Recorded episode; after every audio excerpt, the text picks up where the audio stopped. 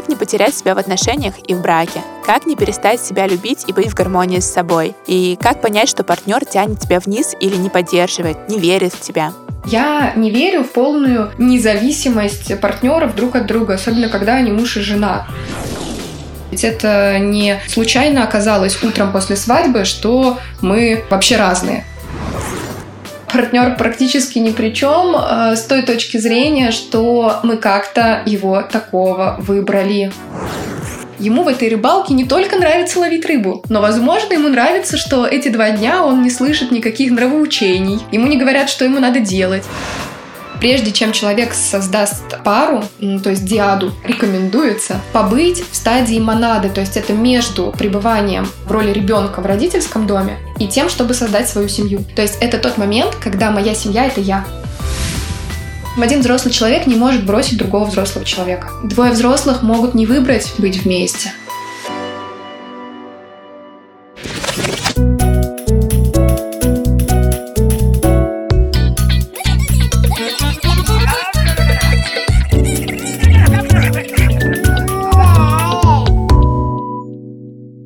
Привет! Вы слушаете четвертый эпизод подкаста «Развод. А дальше?».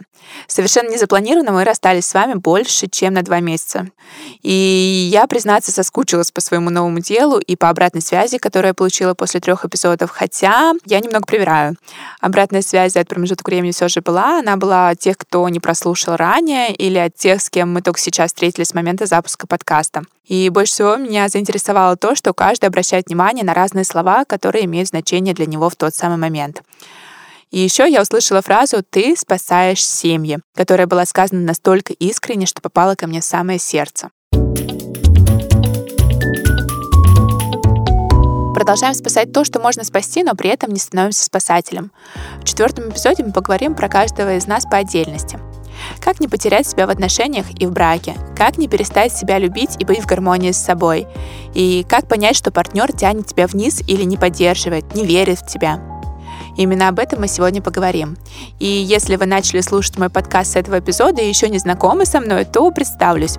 Меня зовут Даяна Умилена, мне 29 лет, и в апреле 2023 года то, что задумывалось быть одним и на всю жизнь, оказалось разрушенным. В моей жизни случился развод. А в предыдущих выпусках я рассказала в деталях о причинах, а сегодня хочу поделиться с вами кое-чем очень личным и тем, что касается, пожалуй, наверное, только меня.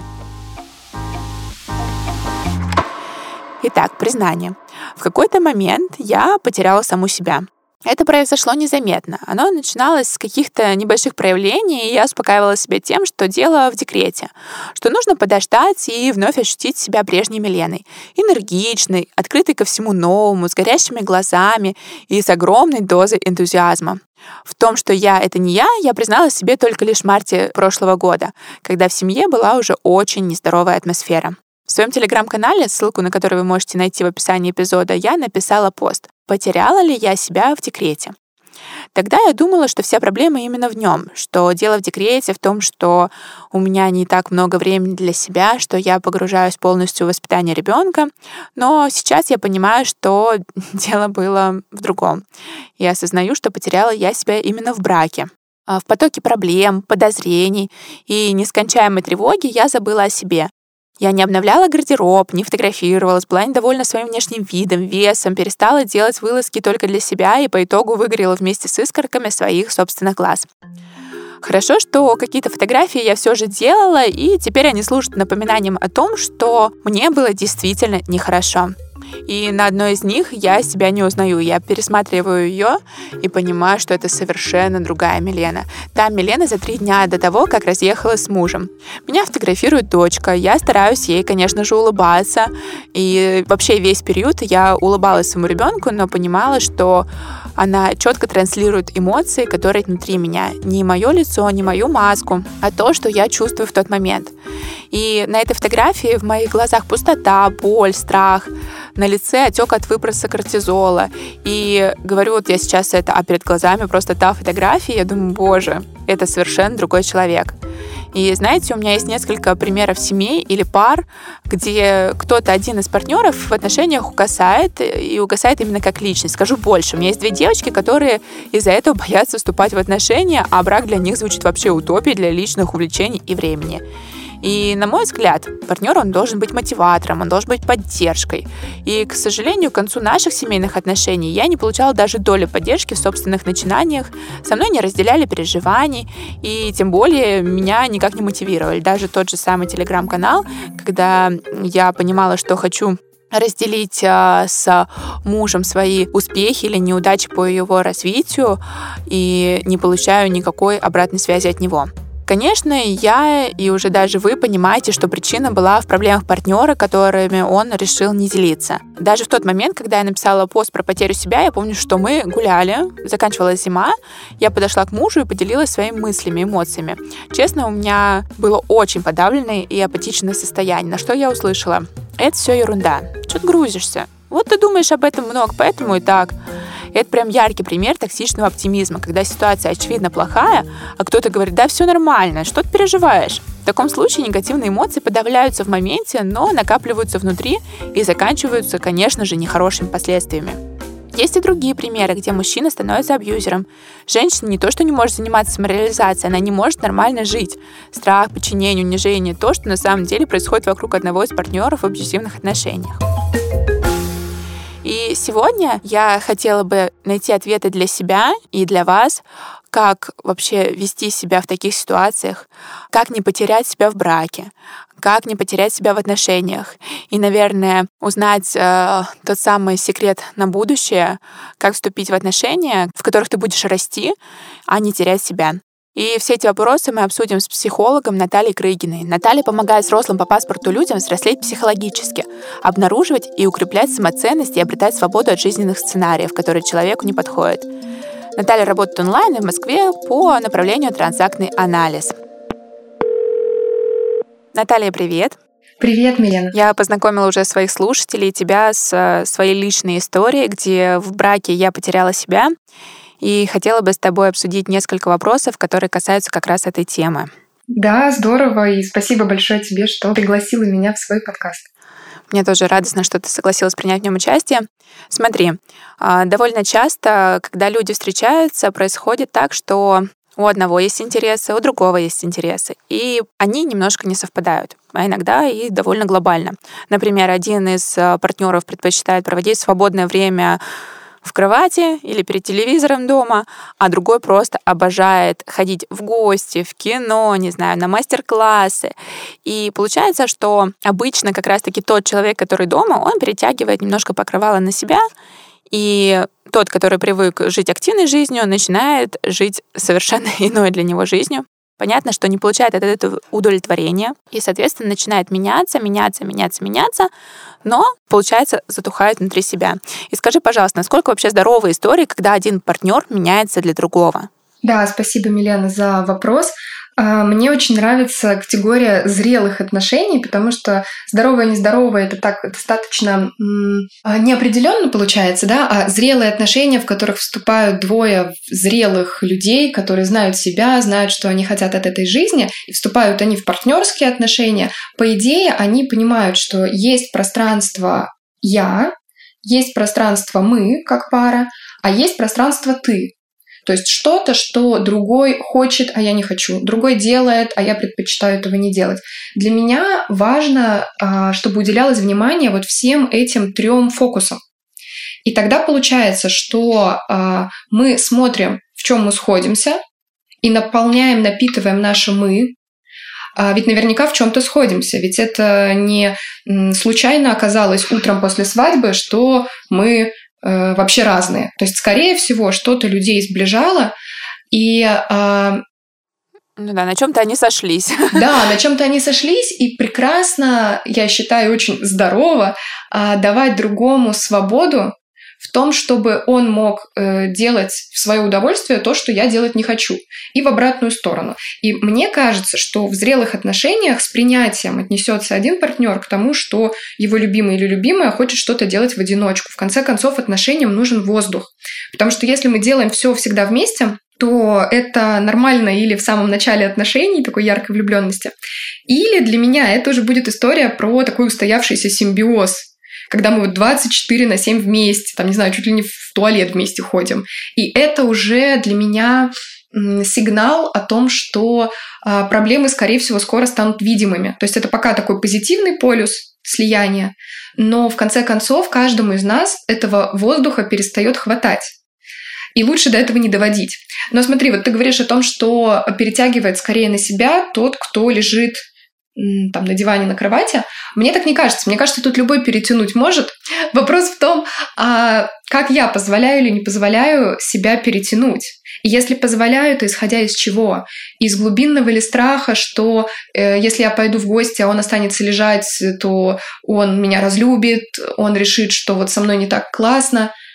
Вот, наверное, я бы такие вопросы здесь задавала. Может быть, конкретизируй, э, конкретизируй, если что. Ну вот смотри, а, например, э, ведь может быть так, что они начинают все время проводить отдельно друг от друга, да, и для них, может быть, это тоже нормально. Но потом это перерастает в то, что люди начинают отдаляться друг от друга, потому что ему или ей там комфортно вот в той среде, в которой он находится без нее, да, и вот этих точек соприкосновения, на которых они сошлись, их становится меньше за счет того, что появляется больше времени по отдельности. А какой вот здесь скажем так, оптимальный баланс интересов одного и их совместных да, интересов? Смотри, я бы так ответила, что, конечно, а, это другая крайность уйти от, друг от друга максимально далеко.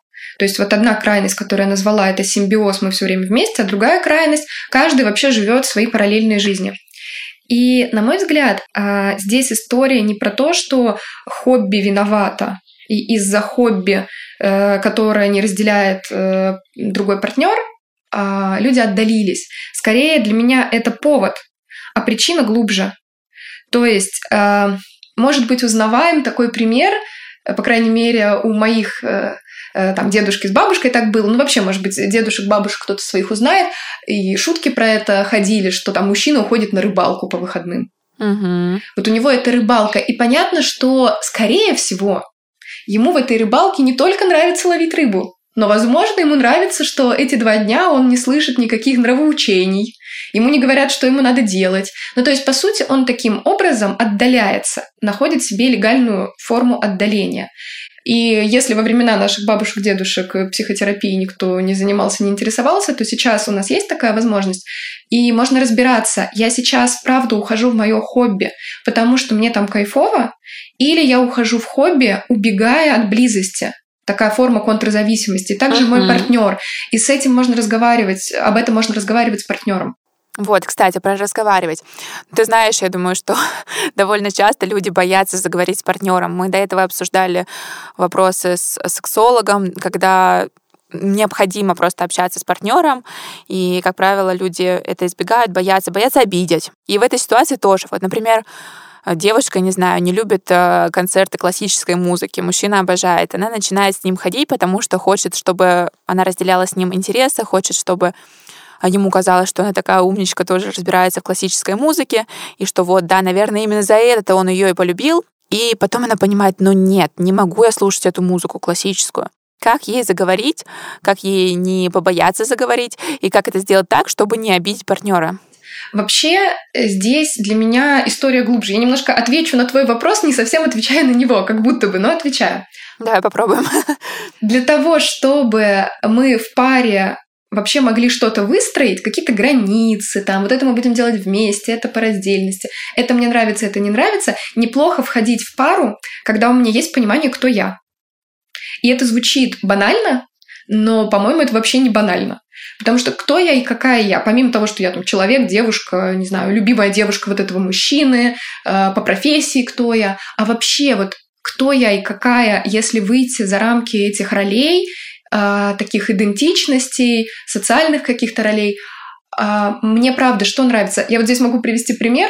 Не знаю, чтобы границы грамотно построить между двумя земельными участками, неплохо бы знать тоже особенности этого участка. Вот участок там сколько соток или акров, он вообще осыпающийся, и тогда нужно границу ставить какую-то другую. Или он не осыпающийся. У нас там есть злая собака на участке, и нужно огородить и сделать забор. И то же самое здесь, для того, чтобы мы могли вот эти границы построить и говорить о том, что ты знаешь, дорогой, а, не заходит мне что-то классическая музыка, но я с удовольствием тебе приготовлю что-нибудь вкусненькое, когда ты вернешься сам после концерта, и давай найдем, что мы сделаем вместе. Это возможно, когда у меня есть устойчивость, такая уверенность в себе, что я знаю, я в порядке, что мне не нравится эта классическая музыка. Вообще-то я имею право ее не любить.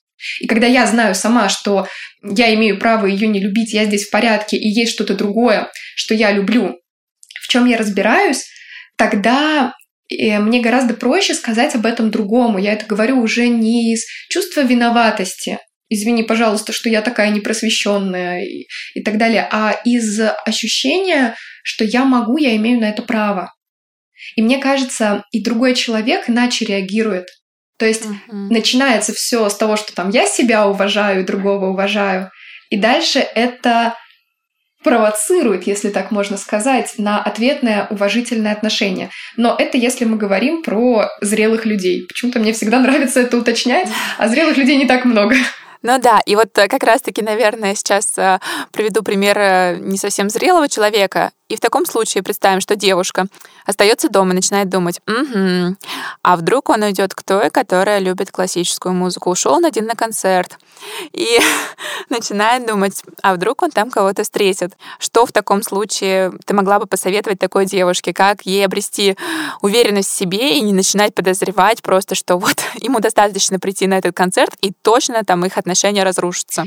Да, я знаю, что, наверное, многие терпеть не могут такие ответы, просто часто очень хочется ответить в терапии, в терапии. И я понимаю, что это вроде как бы не тот ответ, который хотелось бы услышать, но для меня он здесь правда э, тот, потому что э, для меня это история про работу вот так по-честному, про работу на несколько лет, потому что это же а, про самоценность, это даже не про самооценку, а про самоценность, что я ценна такая, какая я есть. И началось-то все не с этих отношений, в которых, э, допустим, девушке кажется, что он куда-то пойдет и он ее бросит.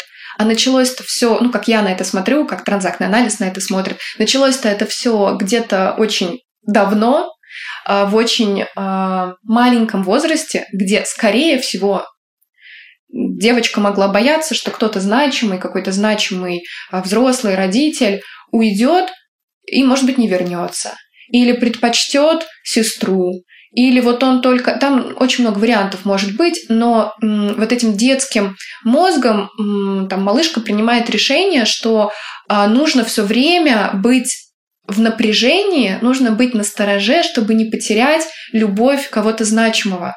Ее как-то нужно заслуживать, например, быть максимально подходящей. Допустим, папа хочет, чтобы девочка была спортивной, а девочка вообще не очень спортивная, но она понимает, что минуты радости и близости с папой возможно только когда она этот баскетбольный мяч забивает в кольцо, она научится забивать этот мяч. Дети настолько вот готовы сделать, правда, все что угодно, чтобы с родителем был контакт хороший, и она в этот момент учится сразу многим вещам, таким немножко со знаком минус. Учится тому, что любовь надо постоянно завоевывать и подтверждать, что она достаточно хороша. Учится тому, что надо быть удобной. И учится тому, чтобы не прислушиваться к своим потребностям. Какая разница, что я бы сейчас с папой хотела бы в куклы поиграть, если это все равно невозможно, и нужно сделать то, что нравится моему папе. Но когда я говорю, что она этому учится, это я имею в виду, что она учится достаточно деструктивным стратегиям, которые, к сожалению, потом повлияют на всю жизнь. И вот она приходит с этим багажом в отношения, в которых ей кажется, что если она не соответствует и неудобна своему мужчине, то тогда он ее бросит. И здесь вот когда возникает, может быть, ты не произносила это слово, но просто часто говорят именно вот слово «бросит», и я считаю, что один взрослый и здоровый человек, там, здоровый физически, а, без каких-то психических диагнозов, не знаю. Да даже если это и есть. В общем, один взрослый человек не может бросить другого взрослого человека. Бросить может мать своего ребенка. А, двое взрослых могут не выбрать быть вместе. Но для того, чтобы это перешло из разряда просто слов, которые я сейчас говорю, а в разряд каких-то уже таких ощущений глубинных, а, мне кажется, что нужна психотерапия. Там у меня у самой уже почти пять лет личной психотерапии, и я понимаю, о чем говорю с разных сторон, и со стороны профессиональной, и со стороны клиентской. Спасибо тебе большое за ответ на первый вопрос. И я хотела бы сказать, наверное, здесь лично про себя, что как раз в моменте отношений мне никогда не приходилось а, подавлять свои интересы. В принципе, я выбирала партнеров по общим, наверное, интересам, и если что-то они до этого не пробовали, то у нас, например, сходились какие-то общие жизненные цели, позиции. А, например, мы все любили там активный образ жизни, в том числе, да, э, с моим бывшим мужем. И если он до меня никогда не стоял на горных лыжах, а я все время катаюсь на сноуборде, а, то я привлекла его в это дело, и ему это понравилось. То есть это не было против его воли. Вот, поэтому а, именно этот вопрос меня никогда не касался, но знаю, что у многих происходит такое, что они начинают а, ущемлять какие-то личные интересы да, во имя а, там, общения со своим партнером. Меня скорее коснулось другое. У меня уже после замужества, именно в браке, произошло ощущение, что я себя потеряла. И потеряла я себя именно на уровне эмоций, потому что у моего а, бывшего мужа были сильные финансовые проблемы, он э, не готов был раскрыться, он не готов э, был э, прийти в семью и рассказать об этом.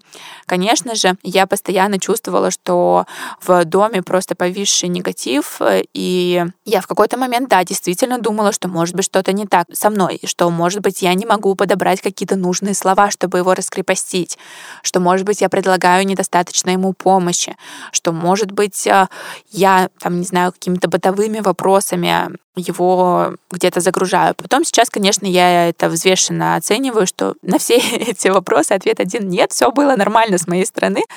Вот, а, и просто скорее из-за того, что было очень-очень много негатива и пессимизма, я начала тоже очень сильно затухать, потому что я не знала, что будет сегодня, как бы какой человек вернется домой расстроенный или такой более-менее нормально веселый, или, может быть, э, он там скажет, что вот, это все потому, что ты меня в чем-то подозреваешь.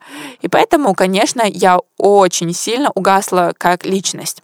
И вот э, скажи мне, пожалуйста, как не оказаться в отношениях, э, где один партнер подавляет другого? Здесь же может касаться как женщины, так и мужчин. То есть не обязательно, что это мужчина подавляет женщину, да? И абьюзивные отношения, например, если не конкретно там мою ситуацию, а дальше, да, пойти, где тоже происходит подавление, они тоже может быть, что может быть женщина-абьюзер, может быть мужчина-абьюзер. Как вообще не оказаться в таких отношениях, как их э, немножко заранее предугадать и рассекретить в самом начале, а не тогда, когда ты понимаешь, что да, все уже просто настолько плохо, плохо, что, боже мой, что делать? Да, смотри, э, Милена, попробую начать с встречного вопроса тебе. Вот интересно, как это было бы для тебя, и, может быть, так и было, э, если бы а, к моменту прихода мужа домой ты бы настроила себя на то, что его эмоции могут быть какими угодно, а я остаюсь в своих эмоциях. Я сейчас это говорю, ощущается ли это как что-то возможное, или это кажется чем-то, ну, вообще невозможным, потому что рядом человек, который э, негативит.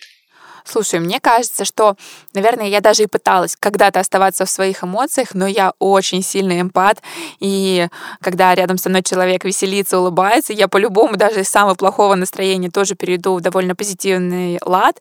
И вот в этой ситуации, даже если я встречала человека с улыбкой и старалась сосредоточиться на себе и на ребенке, все равно я чувствовала, что вот идет этот негатив, мы находимся в одном помещении, я хочу какую-то там, не знаю, эмоцию, какую-то новость, э, какую-то информацию разделить, не получается получаю ответ, и получается, что мой настрой он автоматически улетучивался. Да, смотри, я не верю в полную независимость партнеров друг от друга, особенно когда они муж и жена. То есть вот говорят очень много про созависимость, но есть же еще и здоровый вариант взаимозависимости когда, правда, крайне трудно удержаться в своем безмятежном состоянии, когда близкий человек э, негативит постоянно, когда ему плохо. И здесь, наверное, такие мне хочется затронуть темы. Тема номер раз. Интересно, был ли таким человек э, до того, как отношения пришли в стадию супружеских? И если был, то как э, это могло быть незаметно, и почему незаметно. И, как я обычно люблю неудобные вопросы задавать клиентам, там, какой вклад, допустим, девушки, мой, неважно, какой мой вклад в то, чтобы не заметить какие-то такие его стороны, которые потом аукнутся в будущем. Или заметить их, но решить, ой, ну ладно, это ерунда, мы с этим справимся. Это такой очень неудобный, неприятный вопрос. Я себе его постоянно тоже задаю, когда речь идет о каких-то моих там отношениях. Ведь э, мы как-то игнорируем свою интуицию, мы как-то игнорируем свои чувства. Возможно, тоже из болезненной истории э, из детства, что вот он такой есть, он меня любит, и я готова принять его любым, потому что ребенок готов принять родителя любым. Он не готов сказать, что а, все, ты мне такой папа не подходишь, или ты мне такая мама не подходишь. Он подстраивается бесконечно. И когда мы приходим во взрослую жизнь с ощущением, что вот этот прекрасный человек меня выбрал, и то, что очень много пунктов, э, по которым мы не сходимся или которые мне не нравятся, что я все равно это буду там как-то терпеть или это изменится, это вот как раз история, отсылающая нас к ну, по сути, к тому, что человек продолжает искать идеального родителя. Вот это один вариант, как я хочу здесь ответить. Есть еще один фокус внимания, который мне здесь кажется важным. Вспоминаем опять ту девочку, которая условно 5 лет, она там сочиняет свой жизненный сценарий. Жизненный сценарий — это понятие из транзактного анализа, такой некий бессознательный план жизни, который мы сочиняем себе в 5 лет. То есть, условно, в 5 лет мы знаем какой-то своей частью, э, будем ли мы счастливы в отношениях, будем ли мы успешны, э, вот это все. И девочка та пятилетняя получает от родителей послание. Не будь значимой. Они, конечно, вслух такую странную фразу не говорят, но, например, они говорят ей, я последняя буква в алфавите. Мало ли что ты хочешь. Я тоже много чего хочу. И девочка научается игнорировать свои ощущения, свою интуицию, свои чувства, в конце концов. Что когда мне делают так, а мне здесь вообще-то больно. В детстве ее из удобства для всей семейной системы научают а, игнорировать это. И тогда совершенно неудивительно, что девочка вырастает, и она прекрасно умеет игнорировать свои чувства. Особенно игнорировать гнев, потому что хорошие девочки не злятся. И потому что вообще э, для многих клиентов в какой-то момент оказывается удивительным, что можно одновременно злиться на человека и любить его. Ну, то есть вообще злиться на человека, которого я люблю. Как хорошо, что я уже с ребенком начала читать психологические книжки, где сказано, что можно злиться, но не обзываться и не драться. Да, это Она теперь все время говорит это, что да, я могу злиться, но главное не обзываться и не драться. Я говорю, умничка, доченька. Все, молодец, все правильно запомнила. Да. И тебе окей, если она тебе скажет когда-то, что я на тебя злюсь, мама? Ну да, ну я тоже ей говорю, что я могу рассердиться. Я, я прям даже ей говорю, так знаешь, я, кажется, начинаю сердиться. Здорово, здорово. Ты еще на этом этапе, на раннем. Ну, слушай, как бы, да, лучше я предупрежу, чем произойдет взрыв эмоций моих собственных. Вот, и потом я буду думать, что чем же я так сделала? Нет, лучше я скажу, дочь, я начинаю сердиться. И понятно, почему я сержусь. Вот, и она, собственно, тоже даже может сказать, что вот можно злиться, и какой-то был период как раз-таки вот, э, когда дети начинают э, замахиваться на своих родителей, да, драться. И вот мы читали с ней книжки про Миру и Гошу, вот, и она тоже такая, все, теперь я знаю, что нельзя драться и нельзя обсываться. Я говорю, умница. Отлично. Поэтому мне кажется, что новое поколение детей, они вырастут уже более просвещенными в плане своих собственных эмоций и эмоционального интеллекта. Да. Вот. А, так, я поняла твои ответы а, на мой вопрос, и, наверное, здесь хотела бы еще уточнить. Вообще, вот я говорю то, что если мы уже находимся, да, в таких а, отношениях, и вот, допустим, мы уже начинаем понимать, что интуиция, наверное, нас не подводит, и что-то происходит точно да. не так. Вот, скажи, пожалуйста, нужно бежать из этих отношений или все-таки можно как-то еще проработать эти вопросы, обсудить их э, с партнером или все, развод, девичья фамилия? Ага, смотри, опять, мне кажется, я дам ответ, который может быть неприятен и может вызывать сопротивление, как это вызывало сопротивление лично у меня, когда только я вообще э, в это во все начинала вникать. И ответ, пожалуй, в том, что партнер практически ни при чем. А партнер практически ни при чем э, с той точки зрения, что мы как-то его такого выбрали. и нам казалось, что мы выбираем из соображений, э, с кем я буду счастлива, но какая-то наша часть, вот та детская, где-то недолюбленная, где-то травмированная, она выбирает по принципу схожести с родительской фигурой. Причем не, не с реальным родителем, а с неким образом родителя, который остался из детства. И если абстрактный сейчас возьмем пример, абстрактную девушку, если вдруг у нее было физическое насилие в, в жизни, там отец ее бил, и мать унижала словесно, то она хочет вроде бы и говорит о том, что хочет заботливого мужчину, любящего.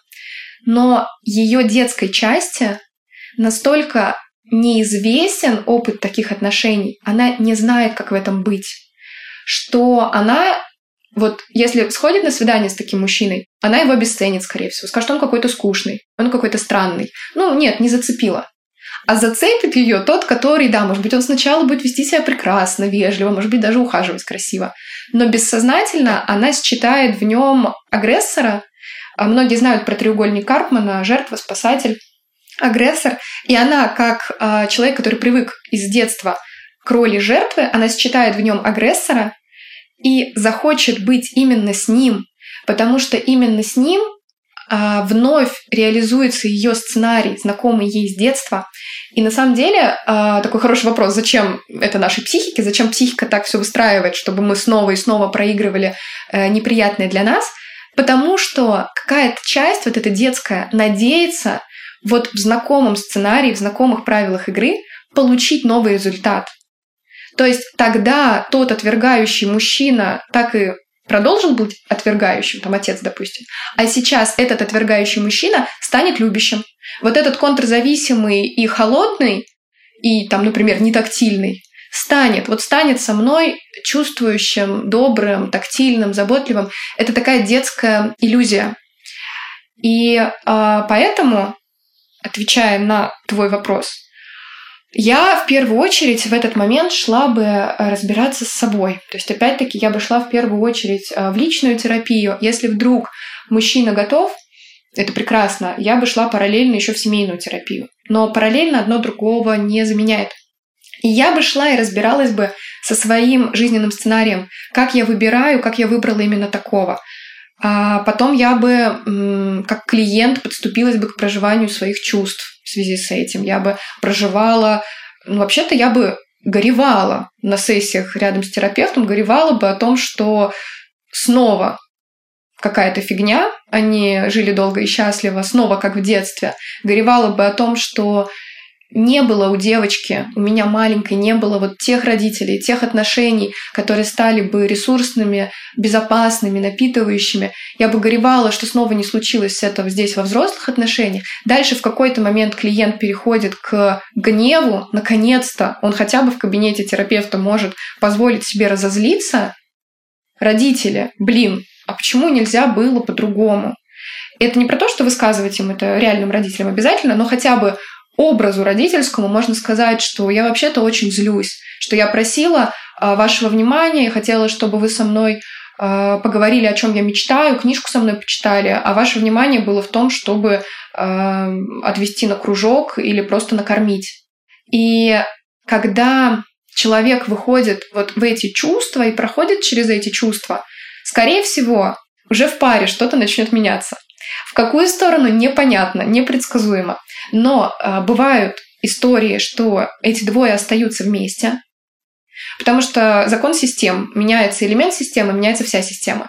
Если хотя бы один человек в личной терапии в паре, то система меняется, и или они приходят к расставанию уже немножко на других основаниях, или они вообще не приходят к расставанию, а перестраивают свои отношения.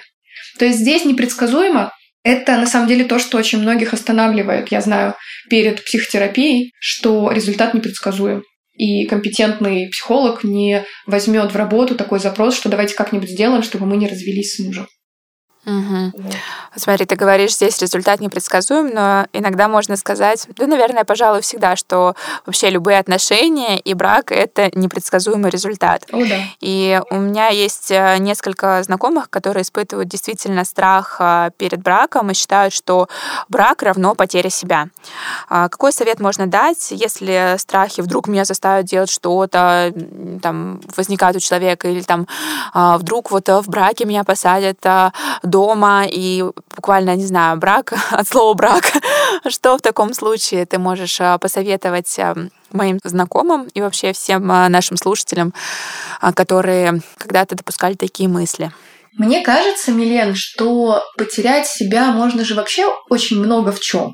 Можно потерять себя в работе, можно потерять себя в ребенке, можно потерять себя в мужчине, даже когда он еще мужем не является, а вы две недели встречаетесь, тоже можно потерять себя. А, мне кажется, что предпосылка того, чтобы себя потерять, это как раз-таки то, о чем я вначале говорила, когда я не очень знаю, кто я и какая я. То есть для того, чтобы мне себя потерять или не потерять, я должна у себя быть.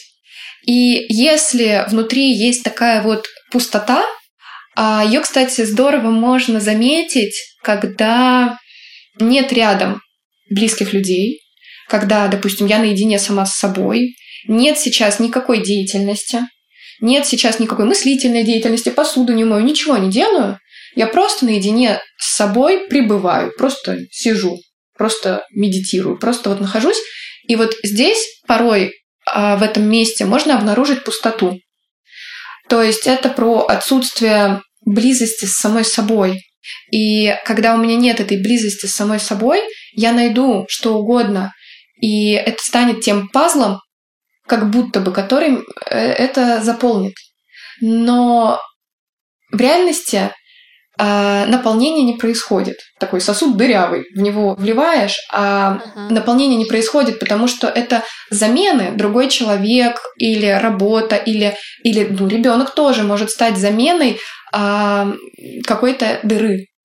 И тогда получается, что секрет в том, чтобы а, наполнять себя в идеале до того, как человек входит в отношения, если не получилось до, то хотя бы одновременно. Ну или у кого-то после, если это после расставания происходит.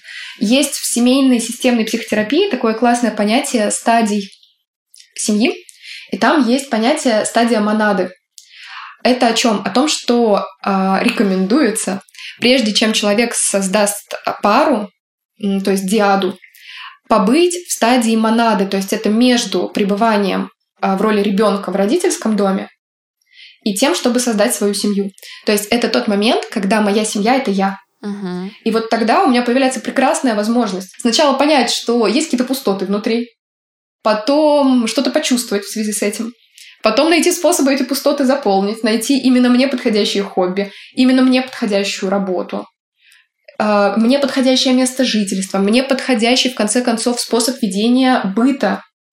Потому что для кого-то это убираться самостоятельно, а для кого-то это приглашать уборщицу. И еще сто пятьсот вариантов. Как именно мне нравится питаться дома, а вне дома. То есть очень-очень много всего. Я это все узнаю, и я всему этому научаюсь, что я как взрослый человек могу закрыть огромное количество своих потребностей самостоятельно. И тогда, ну, конечно, мы говорим про некую идеальную модель, которая практически не существует, но на нее здорово равняться. И тогда появляется, появляется вот этот другой, и он мне помогает уже закрывать такие вот потребности специфические, которые, правда, трудно закрыть самостоятельно. Потому что а, помимо близости с собой, которая очень важна и прекрасна, конечно, у нас есть потребность в близости с другим. И тогда, получается, мы не пытаемся за счет другого закрыть свои архаичные потребности из детства. Что будь постоянно мне заботливым, вот постоянно, нон-стоп. Будь постоянно поддерживающим, постоянно меня напитывай, постоянно решай мои бытовые задачи. А получается, что я могу очень много сама, и ты мне нужен или ты мне нужна, ну, собственно, для любви для близости, для того, чтобы было интересно вместе, классно, для секса, для, возможно, того, чтобы появился ребенок. Вот как-то так. То есть э, в этот момент, я очень люблю этот момент в терапии, когда у клиента появляется вопрос, там у клиентки появляется вопрос, так, если он вот это все мне не будет давать, а зачем мне вообще отношения? Mm-hmm. Я очень люблю этот момент. Я такая, вот, вот, сейчас очень классная, важная точка. Это правда важно себя в какой-то момент спросить, а мне зачем отношения? И посмотреть на ответы, и посмотреть, что из этого я могу закрывать сама, в том числе где-то с помощью помогающих специалистов, там у меня не было, допустим, контейнирующей, э, эмоционально грамотной там, мамы, и я работаю с психологом, у меня вот э, час грамотного контейнирующего специалиста в неделю. Или мне не хватает тактильности, я могу на массаж ходить. То есть что-то я могу позакрывать хотя бы частично сама, угу. чтобы прийти к более зрелым отношениям. Как для тебя это звучит? Звучит классно, потому что я сидела все это время и слушала а, и анализировала, как было у меня. Я действительно 18 лет а, уехала из родительского дома, и а, до момента, когда мы начали уже готовиться к свадьбе, я не сожительствовала никогда а, с партнерами. Так прозвучало, конечно, не очень. Но нет, ну, просто, конечно, у меня помимо мужа был еще там молодой человек, и я никогда не сожительствовала. И был вот этот период, когда, как ты говоришь, монада, да? Да, да, да, монада. А, я точно нашла для себя способы наполнять себя через хобби, через э, какой-то в том числе быт. Мне правда нравится убираться. Вот. А, Очень здорово. Через какое-то а, дополнительное образование. И вот второй человек мне нужен был скорее вот для, как ты говоришь, любви. А, поэтому, послушав тебя, когда ты перечислила, для чего, скорее всего, нужен второй человек, мне показалось это как послание для моего будущего мужа. Типа, чувак, ты нужен мне вот для этого. Класс, класс. Поэтому а вот единственное, никогда не задумывалась, что тактильное вот это окно можно закрыть через массаж. Всегда думала, что для этого тоже нужен человек. Вот. Но очень интересно. Потому что вот массаж массажу рознь. Иногда ходишь и не то. А ходишь и попадаешь в какой-то резонанс энергетический, как угодно его можно назвать назвать, попадаешь в резонанс с массажистом, с массажисткой, неважно. И ты прям, вот у меня есть такая, что прям приходишь, и хорошо потом, хорошо еще и на эмоциональном уровне. То есть иногда, к сожалению, хоть это может ужасно звучать, но иногда мы платим деньги другому человеку, за то, чтобы он прям, правда помог какие-то наши такие значимые глубинные потребности закрыть. Угу. Ну вот как есть. И знаешь, я тут недавно задумалась, то, что очень многое я действительно могу сейчас сделать сама. Что я не могу, мне помогают там мои родители, например а, в том числе какой-то делить э, быт э, с э, ребенком или же делать какие-то мужские дела мне может помочь папа. Вот. А, но, тем не менее, все равно я чувствую, что как будто чего-то не хватает. И я поняла, что мне вот сто процентов нужен человек. Вот не могу я жить по-другому, что я думала, что, может быть, я могу вот жить так, как есть на самом деле сейчас, да, там формат э, я дочка для своих родителей, я мама для своего ребенка, я бывшая жена для своего бывшего мужа, но я поняла, что нет, мне вот нужен еще плюсом тот человек, с которым я буду разделять э, свои какие-то вот эмоции, душевные переживания, не знаю, от которого мне как раз-таки будет хотеться трогать, обнимать. И скажи, человеку нужен человек? Конечно, конечно. Вот, я себя поймала на этой мысли не так давно и поняла, что, блин, человеку очень нужен человек, что по-другому вообще никак. Мы знаем эти истории про племена, где самое страшное наказание — это исключение из племени. Человек мог просто умереть из-за того, что его исключили из сообщества. Да и вообще, кстати, друг через друга мы же очень круто растем но это слово сейчас тиражируется, растем не очень понятно бывает, но растем душевно, духовно, психологически, как угодно. И правда, это трудно сделать в одиночку. Угу. Спасибо тебе большое, что ты приняла участие в моем подкасте. И если вы хотите обратиться к Наталье, то вы можете найти контакт в описании эпизода и написать ей лично. Спасибо Наталья, большое, большое спасибо. И тебе Пока. большое спасибо. Пока-пока. Кажется, пришло время прощаться. Спасибо, что прослушали четвертый эпизод подкаста «Развод, а дальше?». Пожалуйста, не стесняйтесь оставлять обратную связь, ставить реакции в моем телеграм-канале и под эпизодами на платформах. А еще, чтобы не терять меня как в этот раз, подписывайтесь на мой канал и смотрите, как проходит моя жизнь после развода, как мы общаемся с бывшим мужем и какая связь у папы и дочки. До встречи в новом эпизоде. Пока-пока!